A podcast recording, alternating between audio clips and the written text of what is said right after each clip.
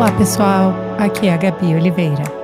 Eu sou antropóloga, professora, mãe de dois e moro aqui nos Estados Unidos. E esse é meu podcast Uma Estrangeira. Hoje no episódio eu converso com a Lohane Silva. Vocês podem conhecê-la como a Pequena Lô. Ela tá no Twitter, no TikTok, no YouTube. Ela produz conteúdo que assim eu choro de rir.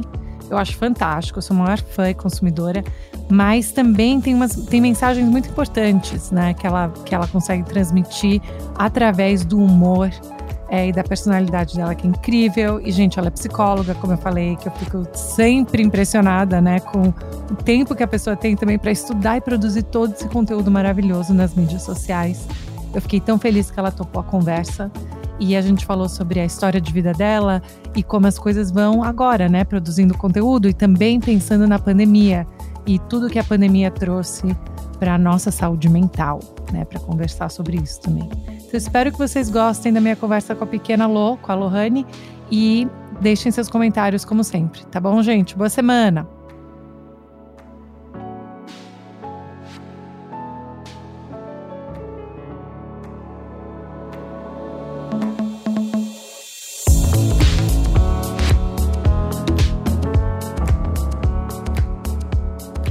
Super obrigada, Lô, por ter topado. Eu sou fã, eu te sigo no Instagram, no TikTok. Uhum.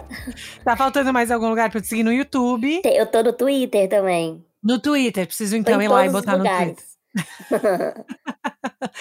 Não, e uma das coisas que eu amei quando eu comecei a te seguir, para mim os vídeos, e assim, os, os vídeos, especialmente as coisas que acontecem na balada, para mim são um dos melhores. E olha que eu sou bem mais velha, tá? mas eu me identifico. E aí eu fiquei pensando, eu falei, nossa, como você pensou, né, em usar o humor ou as mídias sociais para atuar? Eu acho isso fantástico. E eu queria muito saber do começo, assim, da onde originou a sua ideia de produzir conteúdo nas mídias sociais dessa maneira. Então, quando eu comecei, é, primeiramente, muito obrigada, estou feliz de estar aqui.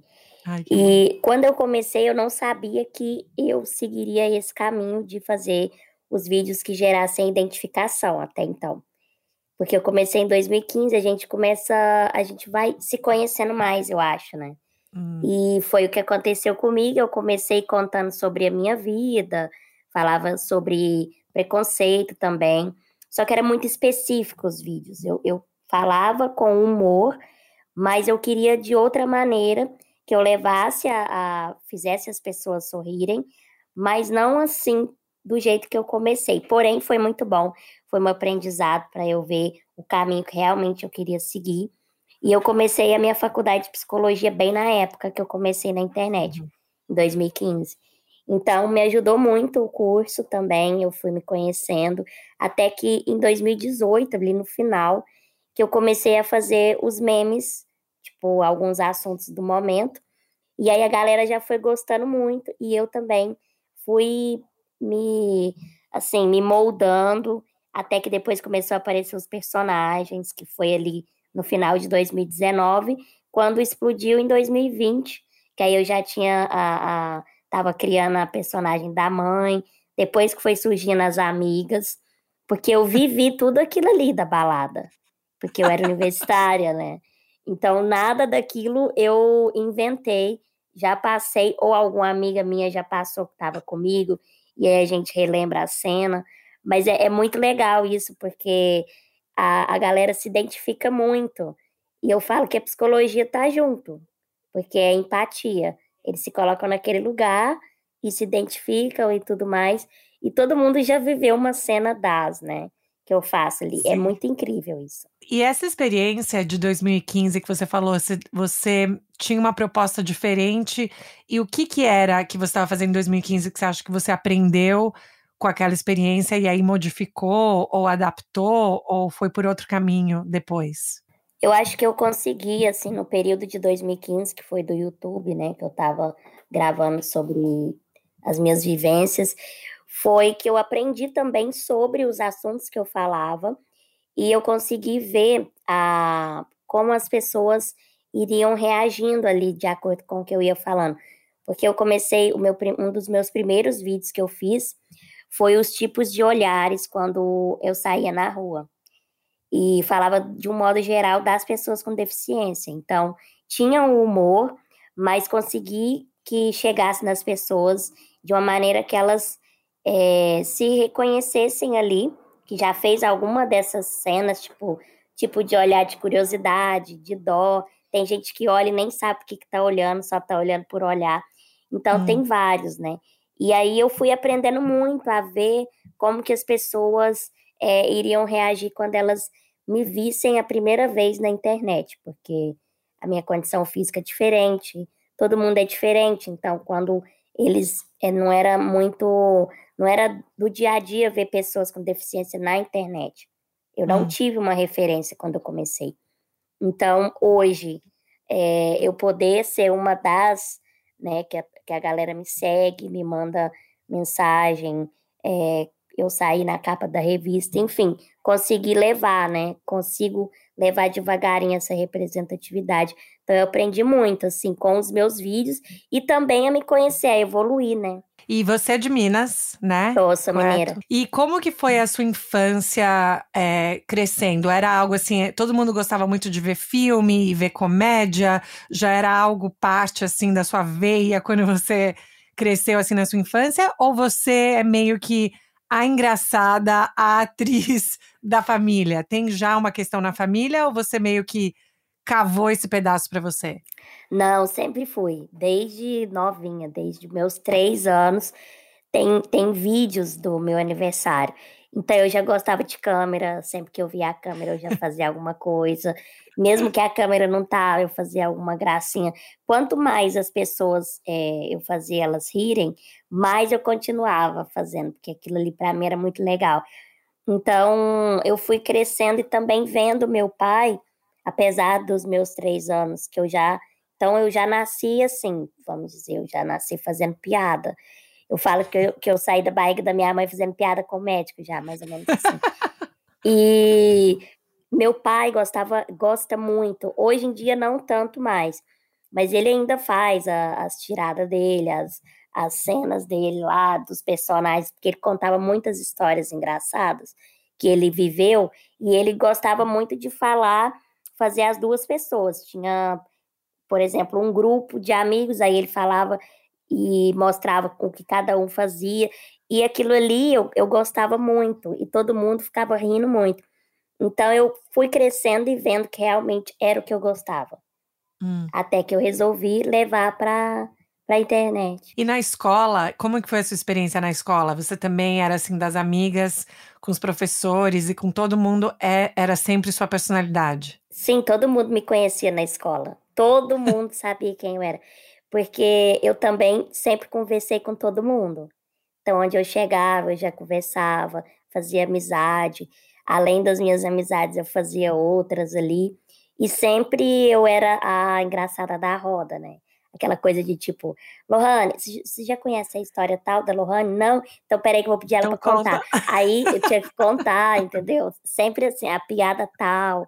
E aí eu sempre tinha que contar ali na roda de amigos tanto na roda na, na, minha família também, todos os lugares. E você conta um pouco, eu li uma entrevista sua que eu adorei, que você fala um pouco que a sua família, desde pequena, nunca, né, você, você não sente que você sentiu, é, tipo, bullying na escola, não. ou essas coisas de preconceito na escola, e você atribui isso a como a sua escola foi, ou como você foi, quais são os fatores que podem ajudar, né, assim, a experiência de uma criança, por exemplo? Eu, eu, graças a Deus, eu fico, eu falo sempre que eu tive a inclusão na minha escola, na minha roda de amigos, desde quando eu entrei. E também eu acho que partiu de mim, igual eu falei, eu já chegava, fazia amizade, então eles podiam até ter um receio, mas como eu chegava, conversava, é, me mostrava mais, eles viam que estava tudo bem ali, né? Eu era uma pessoa diferente, eu tinha uma condição de, física diferente, mas eu conseguia fazer amizade, conseguia me comunicar. Eu era uma pessoa que fazia amizade, fazia essas graças e tudo. Então eles foram aprendendo a conviver e vendo que aquilo ali era normal. Hum. Né? Era uma inclusão e foi acontecendo automaticamente. Então, é, por exemplo, os meus pais também, desde quando eu era criança, nunca tiveram é, é, esse tabu de não me levar para passear no hum. shopping, lugares públicos no geral. Então, isso me ajudou muito. É, desde criança, você já vê que você é diferente e você vai aprendendo a lidar com aquilo. Então, eu aprendi que eu era diferente e, e tá tudo bem. E eu falei, não vou parar a minha vida por isso. Então, vou ser quem uhum. eu sempre fui. Eu nasci assim, enfim, continuei. E os meus amigos também me ajudaram muito a ver que eu fazia parte, que eu podia fazer parte do daquele ambiente, da sociedade que a gente né, vivia ali naqueles anos. Então, a minha escola também, a diretora, era uma escola já adaptada, ela hum. tinha rampas em todos os lugares. Então, eu, eu estudei lá da primeira série até o último ano. Então, eu fiquei lá por muitos anos. Muitos e anos. E por isso que todo mundo já me conhecia, né? Porque Sim. fiquei lá por anos. E a minha turma de, de sala também era a mesma por muito tempo. Então, a uhum. gente era meio que uma família, vamos dizer assim. Até hoje a gente tem contato. Então, era muito legal. É, eu fui muito bem acolhida. E eles aprenderam muito também, porque às vezes a gente conversava sobre, e eles não me viam, eles não me tratavam diferente pela minha deficiência. Eles me tratavam do jeito deles ali, carinhosos, enfim, nada de exclusão, e sim inclusão, eles não me excluíam. Não, faz total sentido. E como que você decidiu é, fazer psicologia? Eu falo que ela que me escolheu, porque eu não sabia, não tinha a mínima ideia que eu ia fazer psicologia. Eu queria fazer arquitetura, eu sou péssima de desenho, só para começar. Mas é porque a gente fica meio perdido, né? Quando a gente sai da escola, a gente Sim. quer fazer todos os cursos possíveis. E aí eu queria arquitetura, só que aí eu fiz um teste vocacional no último ano da escola e saiu psicologia entre tinha jornalismo, uhum. comunicação uhum. e saiu psicologia. E aí eu falei, gente, mas será psicologia? Será que tem a ver comigo? Aí eu comecei a pesquisar. E me interessei muito, fiquei muito interessada. E aí eu falei, vou tentar, fiz as provas e tudo, e consegui passar. E foi um curso, assim, foi uma aprendizado e tanto com os pacientes, com os meus professores, os meus amigos também da faculdade, que foi muito legal. A faculdade também sabia quem eu era, porque eu tava, eu tinha, eu tenho uma scooter, então eu andava para todo lado ali com ela, eu ia nas festas, depois eles ficaram me conhecendo mais ainda. Então, os meus amigos de sala também foram muito acolhedores e os professores. Então, assim, eu falo que eu aprendi a me conhecer muito também com o curso. Hum. O autoconhecimento. Não 100%, claro, que não dá. Mas me ajudou muito a também, hoje em dia, eu, eu tá onde eu tô, né? Me comunicar com os meus seguidores também. E aí, eu amei o curso, mas eu não imaginava, não imaginava que eu ia fazer psicologia. Isso é interessante, porque a minha mãe, ela é psicóloga, né? E quando uhum. eu entrevistei ela, ela falou a mesma coisa, sabe? Que a Sim. psicologia também a escolheu. Então. E eu acho isso tão poderoso, né? Essa sensação de tentar, porque essa reflexão, né? Você, para entender o outro, você também tem que se entender. Total. É. E aí, e aí, como que esse processo, quais foram momentos que você falou, poxa, eu não, não sabia sobre isso de mim, eu não sabia que eu tinha isso dentro de mim, eu não sabia que eu pensava dessa maneira. Tiveram momentos assim durante a sua formação que você pensou, teve essa reflexão? Com certeza. Teve até uma. É, eu falo que eu consegui ver os meus limites também, porque às vezes a gente não sabe muito bem até onde consegue ir. E quando você vê, você consegue muito mais do que você imagina. E uma das coisas que eu falo, que eu era um pouco, assim, eu aprendi com as minhas amizades também, que eu era uma pessoa mais, não, não era muito afim, assim, não gostava muito de abraçar, sendo, sendo resumida, hum. assim, eu não era tão carinhosa. Porém, hum. eu aprendi, eu não chorava muito fácil, assim. Hoje em dia, qualquer coisinha, tô chorando. Então, assim, eu descobri que eu sou sentimental, sim. Só que ah. eu fui quebrando isso durante o curso. Porque hum. a gente vai aprendendo muita coisa, né?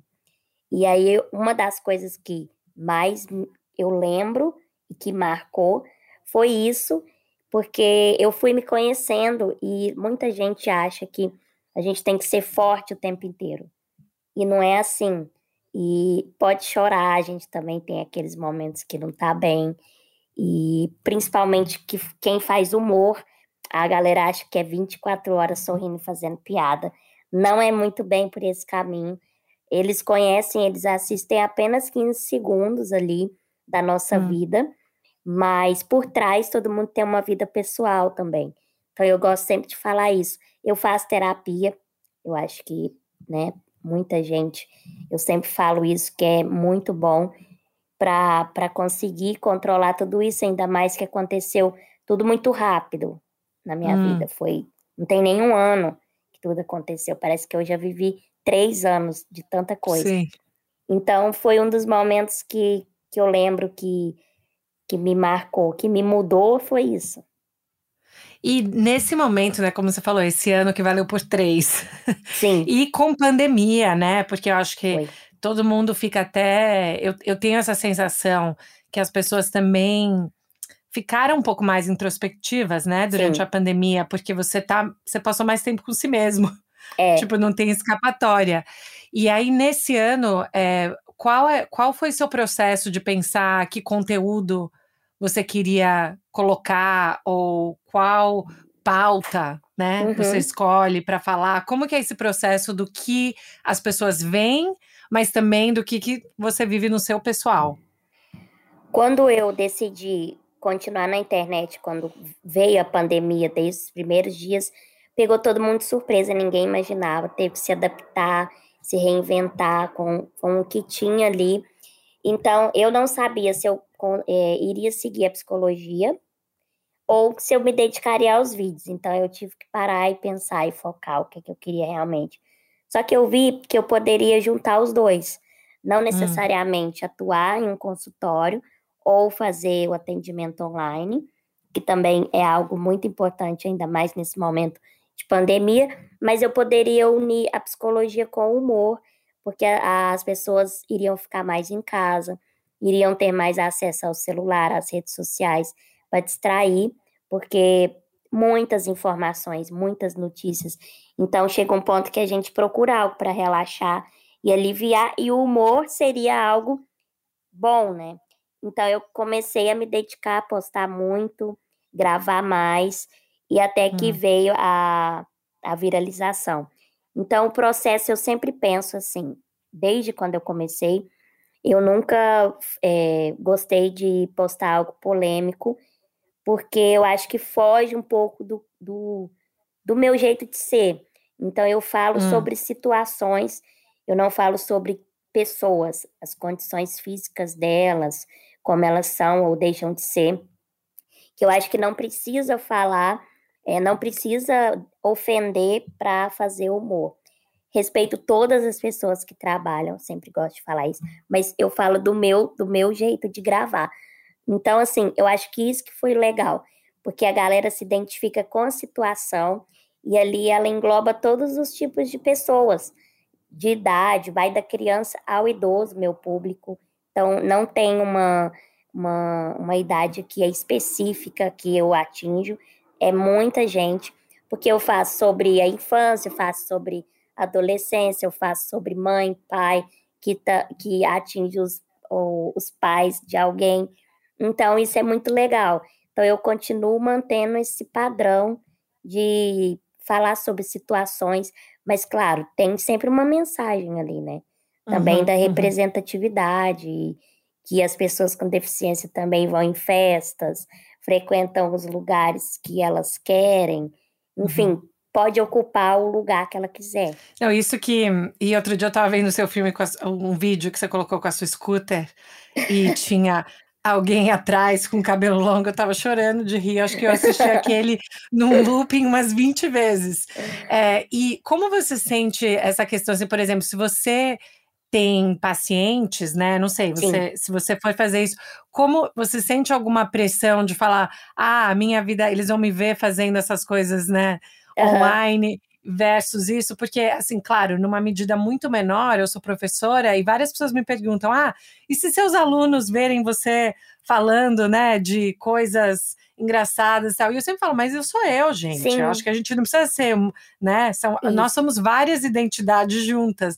Mas qual que é a sua sensação de pensar você é psicóloga e você figura pública? Quando eu ainda eu não tive é, oportunidade de começar a atuar realmente na psicologia, mas eu tive estágio e eu tive pacientes. Então, eu já era mais conhecida na internet quando eu fiz os estágios, quando eu já estava no final da faculdade. Eu tinha esse receio, mas eu fui aprendendo, assim, até mesmo com o meu professor, que eu tinha esse medo de hum. deles verem como é que eu era na internet e na, na, na sala no consultório eu era mais séria. Mas é, é isso que ele me falava sempre, que eu nunca esqueci. Mesmo se eu for atender hoje em dia. Claro que hoje em dia está super diferente, né? Tem gente que, quer, que fala que quer ser atendido com, pra, é, por mim para me conhecer. E não é bem assim. Né? Vai chegar no meu consultório, ah. tirar uma foto e pronto. E, e, tipo, mas é muito legal o jeito que eles me olham assim me, e me vê porque é o que eu sou. Na, é claro que eu não sou é, o que eu sou ali na internet, que eu vou ser no consultório também, porque são coisas diferentes. Mas eu também não preciso ser uma pessoa que eu não sou, por exemplo, uma pessoa séria, uhum. que não vai falar de uma maneira leve com o paciente. Então, é, uhum. são, são espaços diferentes, mas não pessoa diferente. Então, eu acho que é, é muito isso você é assim e seus alunos te conhecem assim e gostam de você assim, então acho que não tem que ser uma pessoa lá e outra cá, né? Eu acho que não precisa disso. Mas a gente vai se adaptando, né? Eu acho que a gente vai se adaptando, igual eu penso em atender, mas eu não sei quando, hum. porque não dá para conciliar as duas coisas. É muita coisa para fazer quando você é, começa a criar conteúdo, porque tem as marcas também que você tem que gravar, né, para hum. as marcas. Mas é, seria muito legal. Eu recebo muita mensagem assim, que eles querem ser, ser atendidos por mim, e se eu atendo, que eles querem fazer, terapia e tudo. O que eu acho muito legal é que também quebra. Eu acho que a gente está bem mais avançado hoje em dia como sociedade de pensar que terapia é algo importante, né? Sim. Porque eu acho que por muito tempo fica essa coisa de tabu, né? Só quem faz terapia já tem uma associação com é. a pessoa ser instável, a pessoa ser isso, enfim, essas coisas que não. A gente sabe que é saúde, né? Do mesmo jeito que a gente tem que fazer ginástica, a gente tem que cuidar da nossa mente. Com certeza, com certeza. Então, assim, você estando nesse espaço, sendo psicóloga, eu imagino que também você ocupa não só o espaço de atriz e produtora de conteúdo e tudo isso, mas também traz essa visibilidade, talvez, para um espaço que muitas pessoas podem ter medo, né, de interagir. Sim, tanto que nos vídeos eu faço alguns vídeos de psicóloga com paciente é, tem humor, mas ao mesmo tempo eu mostro a importância de cuidar da saúde mental, de que é algo hoje em dia que não precisa ter esse tabu de que só quem faz terapia é quem precisa, porque tem muitos problemas. Todo mundo tem problema, eu acho. E, e é para ser um ser humano melhor, para uhum. você mesmo e também para pro, os outros, mas primeiramente para você mesmo. Porque eu acho que você tem que cuidar de você para conseguir ter a relação com o próximo.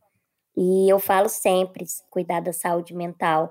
Não é porque eu sou psicóloga, mas porque também eu aprendo a cada dia o tanto que é importante, e principalmente nesse período de, de pandemia, muita gente, por, por ter que ficar muito em casa, então teve algumas crises de ansiedade. Eu mesma tive no, em um, um período da pandemia, porque eu fiquei em casa antes, né, de ter a vacina e tudo.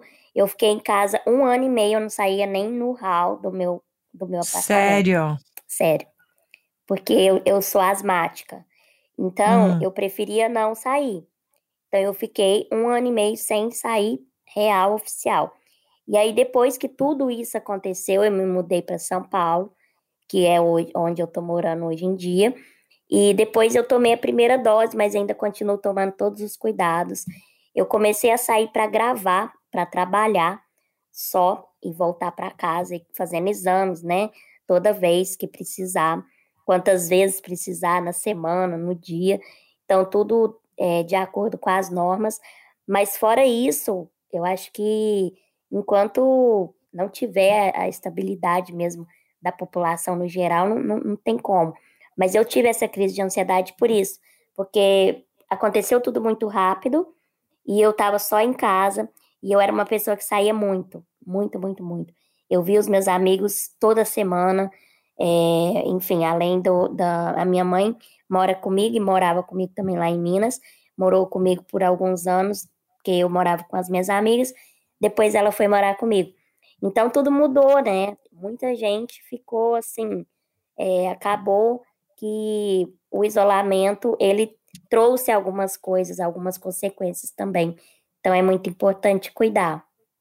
E como que essa crise de ansiedade se manifestou para você? Assim, quais são? Porque acho que devem ter pessoas que podem né, achar que descrever alguma coisa que aconteceu sem saber que aquilo necessariamente, sem Sim. saber dar um nome. É. Né, que é uma crise. Como que se manifestou para você? Muitas das vezes a gente não, não vai vendo de primeira, né? A gente vai achando que, ai, é cansaço, ou, ai, é só uma, um nervoso.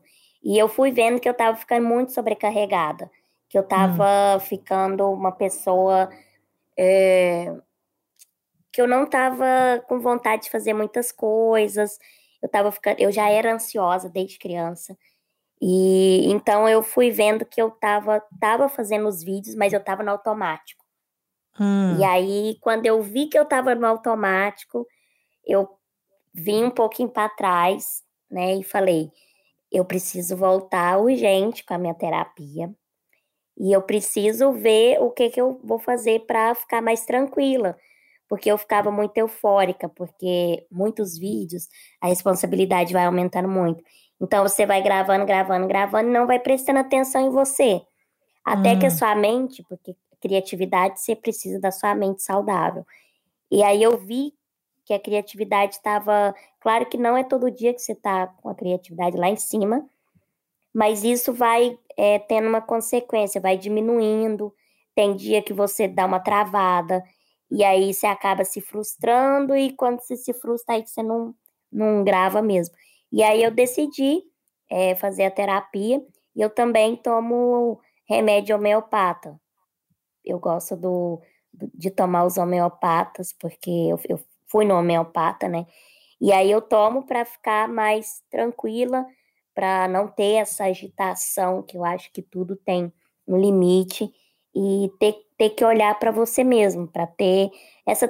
Tudo dá para. Você consegue fazer tudo, mas hum. não na correria, naquela agitação toda, para dar palpitação. Eu dava palpitação, suando as mãos, e aí, tipo, agora eu tô bem melhor. Bem melhor. Isso é impressionante. Eu sempre fico tão impressionada como o nosso corpo é, se manifesta, né? Tipo, Sim. eu falo isso assim. É, eu consigo com certeza elevar meu batimento cardíaco, eu consigo com certeza ter dor de estômago se eu começo a pensar sabe? Assim, Total. de uma maneira circular, na mesma Isso. coisa. O meu corpo responde imediatamente, eu, eu, eu, sinto, é. né? De outras maneiras. E aí, essa conexão, isso que você falou, eu achei tão interessante que você falou, né? Que também se manifesta em você estar tá no automático, não Sim. só no.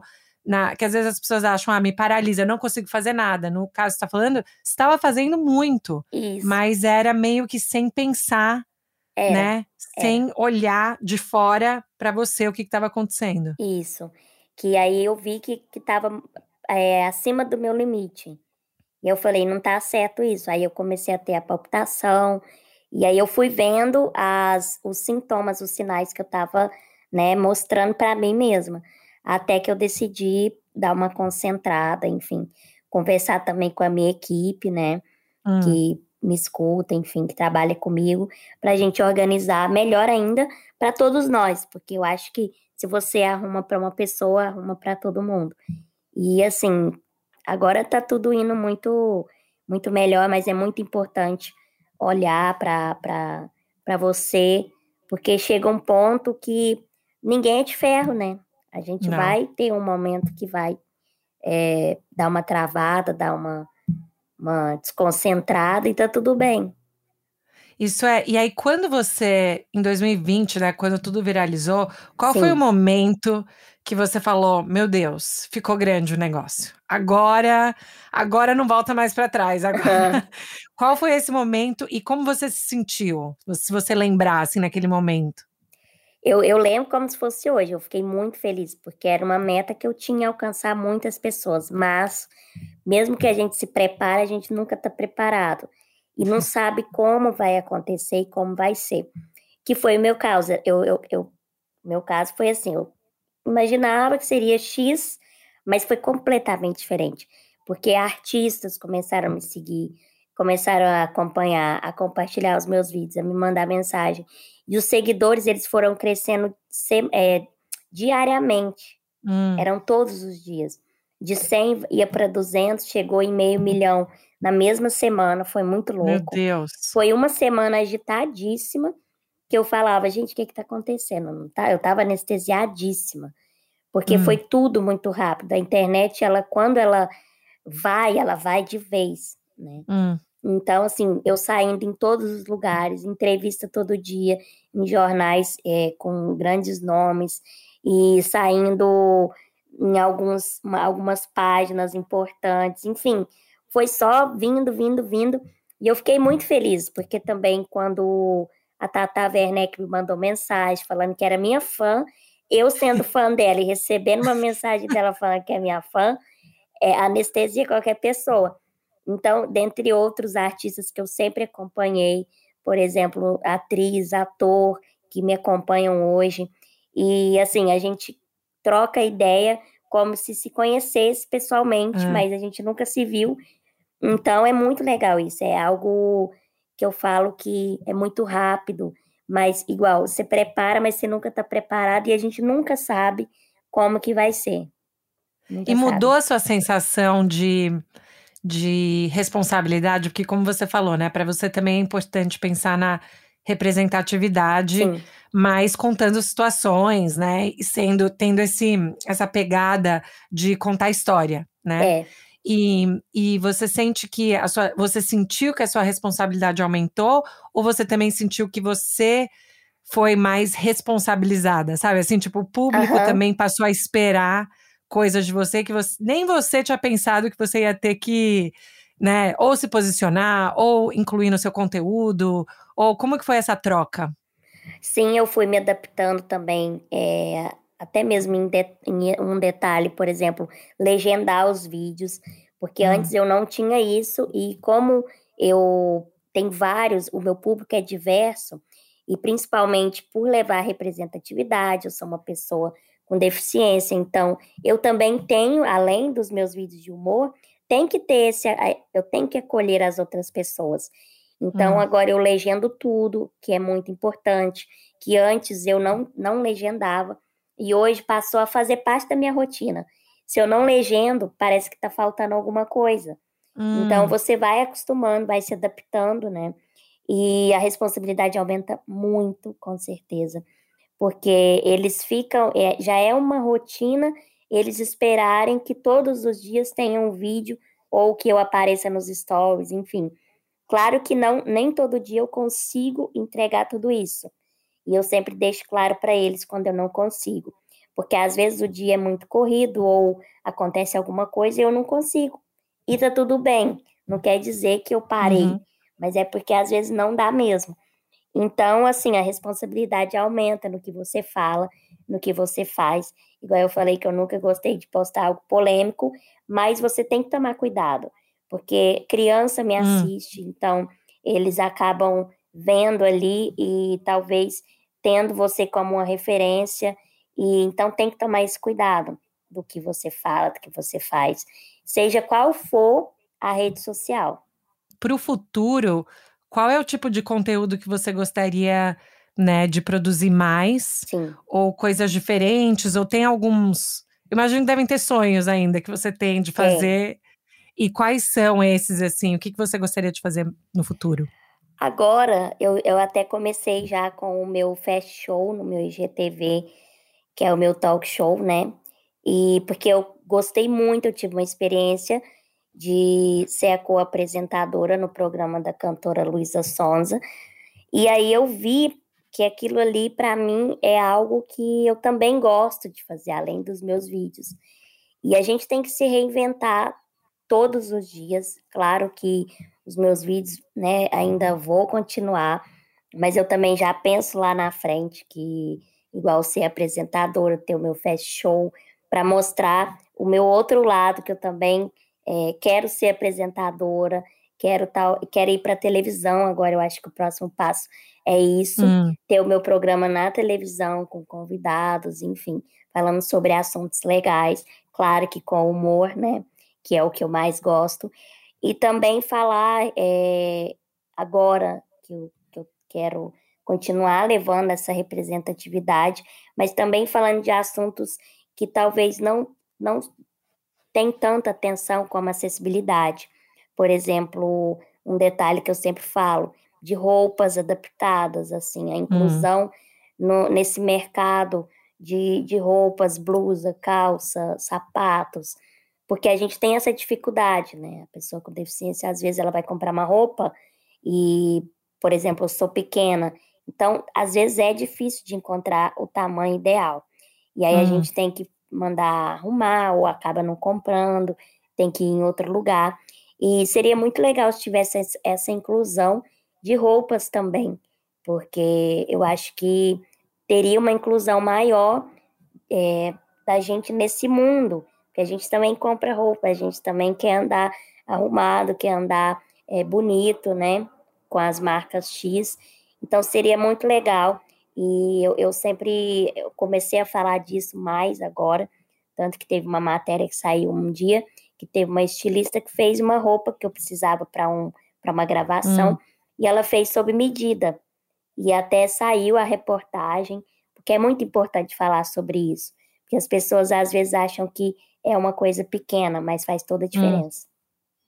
Não, e é uma coisa pequena às vezes para as pessoas porque é tão é, acessível e normal para a vida delas, né? isso. né? Então eu acho que isso que é, para mim foi um, uma das grandes, né? Eu sempre trabalhei com pesquisa com questões de raça, gênero, imigração, classe social, mas eu acho uhum. que essa questão do capacitismo, né, para mim foi uma questão que eu acho que é até muito mais presente em tudo, porque eu fico pensando como que é a minha casa, Sim. como que é a minha, né, a minha calçada, como que é a escola do meu filho, como que isso. é isso. E aí a gente fica nesse automático, né, uhum. pensando que, enfim, se o meu caminho, se eu consigo seguir aquele caminho, então pronto, mas sem pensar no que isso impossibilita acesso. É isso. E aí é uma questão que eu fico pensando muito nisso, assim, é, a parte material é muito importante, uhum. né? Essa parte que você explicou das roupas, dos sapatos, dessa questão de estrutura física e também a questão das pessoas trabalharem os preconceitos que elas têm. Né? Isso, né? isso. Tipo, tem que acontecer meio que junto, assim, meio que paralelo, você diria? É, eu acho que igual acessibilidade até mesmo empresas, por exemplo, para contratar. Que muitas das vezes eu fiz estágios, eu fiz estágio em um hospital lá em Minas e ele era adaptado, ele era acessível, eu conseguia me locomover tranquilamente com a minha motinha, mas eu acho que era o único assim que mais tinha acessibilidade na cidade. Então é hum. algo que assim a gente bate, bate na tecla porque eles, as pessoas com deficiência também têm condições de trabalhar elas têm, alguns têm um currículo impecável e sabe é, fazer ali o que você precisa na empresa. E às vezes as, as pessoas não querem contratar porque hum. não consegue adaptar a empresa, mesmo que ela consiga, tenha condição financeira para adaptar, para acolher essas pessoas. Então fica um pouco difícil, né? Algumas pessoas desistem de não querer trabalhar, ficar só em casa, porque já mandou currículo e tem uma capacidade surreal. Mas o, se, se não partir das pessoas, por exemplo, o dono do, do local, da, da empresa, fica um pouco complicado. Né? Uhum. E, então, eu acho que a inclusão ela ainda tem muito a melhorar. Acessibilidade nas ruas, quando eu fazia faculdade, eu tive que ir na prefeitura da cidade para pedir para colocar uhum. a rampa aonde eu ia para a faculdade, porque senão eu ia no meio da rua correndo risco de vida por conta dos carros e porque a, a calçada não era adaptada. Então são pontos que ainda tem muito assim é, que deixam a desejar e eles não olham como um todo assim. Igual você falou, eles olham para o mundo deles porque tá tranquilo, tá acessível. Eles conseguem descer um degrau e subir, então para eles está uhum. tudo bem. O resto, né, não, não vou olhar para o resto. Então tem que ser um todo, olhar um 360 graus. E você ainda estava falando, né, que você teve que ir até a prefeitura para pedir. Isso que eu acho também acaba ficando muito na pessoa, Foi. né? É. Essa responsabilidade, quando deveria ser uma responsabilidade compartilhada Sim. pela sociedade. Uhum. E aí fica nesse papel, né, de. Por isso que é, eu acho tão. Quando eu também vi uma foto sua que você estava nas Paralimpíadas Sim, em 2016. Foi. E, e como foi a sua experiência de estar tá lá? Incrível, nossa, foi muito legal. É muito emocionante. Eu falo que, como eu comecei em 2015 não tive uma referência de uma pessoa com deficiência na internet, lá nesse período que eu fui na Paralimpíada, eu aprendi muita coisa. E ali eu vi que realmente eu continuaria com os, na internet, com os meus vídeos, e porque eu, eu iria conseguir. Eu podia fazer o que eu quiser e ocupar o espaço em que eu queria, né? Que é onde eu tô hoje. Então eu aprendi muita coisa. Eu fiquei 45 dias no Rio de Janeiro, então eu tive contato com muitas pessoas e assim pessoas incríveis que a gente trocava ideia, trocou é, experiências também. Então foi muito, muito legal. É isso, é, e agora vai ter aqui, vai ter, enfim, em Tóquio, mas Sim, a gente está bem empolgado tá para assistir. Aí. Isso, e eu acho também é muito importante para as crianças, né? Acho muito. eu assisti as Olimpíadas com meus filhos esse ano, né? Porque eles têm 7 e 4, uhum. mas assim, também assisti as Paralimpíadas para mostrar, também. porque também acho que tem uma questão até para criança, para mim, é uma questão que eu penso muito, né? Que livros de história são usados na sala de aula, né? Como Sim. que é falado? Quem são os personagens? É. Quem exatamente. são, né, os principais? Quem são os protagonistas? Isso. Né? E, e, assim, eu fico pensando muito como a gente tem que fazer esse trabalho uhum. também. Não só a pessoa né, com deficiência, mas assim, como que a gente compartilha é, esse trabalho e as Paralimpíadas, eu acho elas fantásticas. Fantástico, né, fantástico mesmo para todo mundo que porque algumas pessoas têm aquela visão de que a pessoa com deficiência ela realmente não consegue, ela é totalmente limitada, que ela é incapaz e quando você assiste a, a Paralimpíada é completamente surreal o que surreal. os atletas, né, os paratletas conseguem fazer e até mais de que uma pessoa talvez que não tenha deficiência consiga. Então isso, isso, isso é muito que a gente também tem talento, né? Isso mostra muito através da Paralimpíada. E aí eu sei que a gente está quase aqui no horário, é, mas é, pensando assim também, né? Quando você estava na capa, né? Que eu achei maravilhosa a sua Sim, capa. Obrigada. Da revista. E eu sei que teve uma repercussão muito grande também para vários pais com filhos, né? Escrevendo para você e falando o quanto isso significa. Você já esperava que você também ia virar né, um, essa heroína para tantos, né? Porque não só representatividade, ocupar espaço, tudo isso, mas também ter essa sensação de que é, você ganhou um espaço que antes não existia. Né? Então, assim, você criou, trilhando né, esse espaço para outros virem uhum. também. E como que foi essa, essa, troca com os pais e com crianças?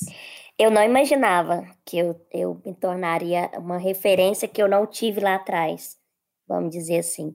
E hoje eu tenho contato com muitas pessoas que trabalham com a internet, né? Pessoas com deficiência, isso é muito legal essa troca. Mas eu fiquei muito emocionada o dia que eu recebi uma carta aberta de uma mãe de uma criança com deficiência de 9 anos. E ela ficou muito emocionada com a capa que eu saí, porque foi um passo muito grande e tinha muito significado aquela capa, não era só uma capa, ali tinha muito significado e, e para cada um era um significado diferente. Para mim teve um, para outras pessoas que me seguem teve outro significado, mas foi uma representatividade gigantesca e ver os pais me mandando mensagem é muito legal, porque eu falo que as crianças precisam desse apoio.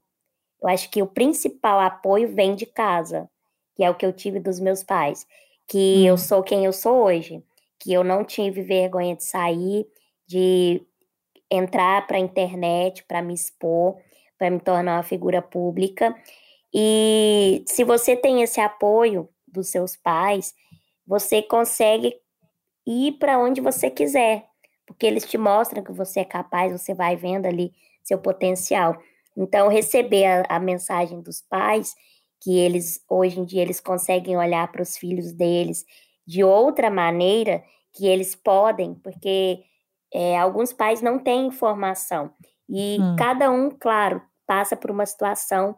Eu não julgo nenhum deles, porque para cada um é, é, uma visão que ele tem ali e ele vai se acostumando, se adaptando a, a, a como o seu filho é, as situações do dia a dia. Então, eu levar essas informações e essa mudança é sensacional. Não, emocionante. E sua mãe, você falou que sua mãe mora com você agora? Mora, mora comigo. E imagino que ela também deve ter, sua família inteira deve ter um orgulho imenso. E como que é morar com a, com a sua mãe aí em São Paulo? Olha, minha mãe é, é minha amigona, além de mãe, ela é minha amiga. A gente se dá super bem e ela sempre, sempre me apoiou desde quando eu comecei a criar, que eu queria ir para a internet. Os pais, eles ficam um pouco receosos. Meu pai uhum. já ficou bem mais receoso, assim. Ele não aceitava muito porque ele tinha medo do que uhum. viria, né? Do que ia vir das pessoas que iriam me assistir. Já minha mãe não, ela falou: se você quer, então, né, vamos. Porque se eu não tentasse, eu não ia hum. saber como seria. Então, é, é, pelo menos, se não tivesse dado certo, pelo menos eu tinha tentado, e eu ia ver ali que realmente, por isso, isso e isso, não ia continuar. Mas quando eu vi que a maioria gostava, e, e eu também gostava, e eu sabia que eu podia o, o, as pessoas que criticavam, eu jogava para o lado, igual hoje ainda tem as críticas, sempre vai existir, mas a maioria é elogio, então eu acho que isso que importa. Nossa, isso, isso é uma lição para a vida toda, né? Porque Sim. essa questão de crítica é sempre. Eu sempre brinco que, com isso, que como eu sou professora, nas avaliações, uhum. é, se 80 alunos falam coisas boas, mas um aluno fala uma coisa ruim, eu, fico, eu só lembro daquela. É isso. Sabe? Isso. Eu não lembro das 80. Eu não consigo te falar uma uma frase das boas, mas eu consigo te é falar de jeito. cor o qual que foi, né, a agressão, a coisa. E eu acho que voltando para o seu conhecimento em psicologia, acho que é algo que eu tenho que trabalhar. Mas o ser humano em geral, até eu mesma confesso que a gente vive brincando disso. Eu tenho um amigo que também é uma figura pública, que de 6 mil comentários, um é ruim e a gente pega somente aquele ali. E assim, você vê que realmente é, a gente precisa trabalhar isso, né? Se olhar mais e ver que a maioria gosta, então você está no caminho certo, você é o. Porque quando foge do seu caráter, quando alguém hum. fala algo que você não é, que a gente guarda pra gente. E a gente sabe hum. que a gente não é hum. aquilo ali, né? Mas hum. a gente fica ferido. Então, uhum. enfim, essas coisas a gente deixa pra lá. Eu falo que ainda bem que tem o silenciar, o apagar, o excluir, o bloquear, para a saúde mental ficar boa. Não, adorei, fantástico. Lô, muito obrigada, hein, pelo obrigada. tempo. Obrigada, obrigada pela generosidade. Seu conteúdo é fantástico. Obrigada. Eu sou muito fã aqui de fora mesmo. Você deve ter um público também legal. Deve ter vários brasileiros fora do Brasil que tenho, são tenho seguidores, muito. né? Não só os brasileiros, mas também ah, tem muito gringo, eu fico muito assim, eu falo, gente, tô chique, né? Porque é, são vários lugares. É muito louco que o, os vídeos vão para muitos lugares, Brasil, fora do Brasil, enfim. Isso é muito bom. É, não, isso é fantástico, mas que bom, quero muito ver o seu talk show, você indo para a TV, vamos lá. Vem aí, vem aí. Vai ser fantástico, mas fico super, super grata. Obrigada, sucesso e até a próxima. Até a Beijo. próxima. Obrigada, Alô. Um beijo. Obrigada, um. Tchau, tchau. Obrigada.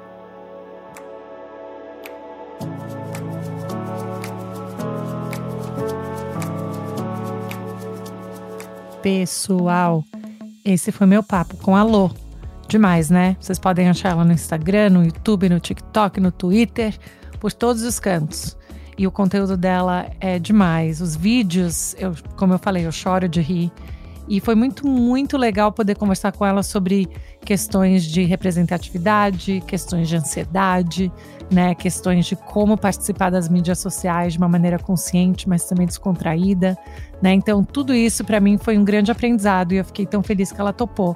Espero que vocês tenham gostado, como sempre vão no nosso Instagram, o Estrangeira Podcast, ou mandem e-mail pra gente no umaestrangeirapodcast@gmail.com. Tá legal, pessoal? Super obrigada. Obrigada pela audiência, por escutarem. E a gente se vê, ou a gente se fala, ou a gente se escuta semana que vem, tá bom? Beijo!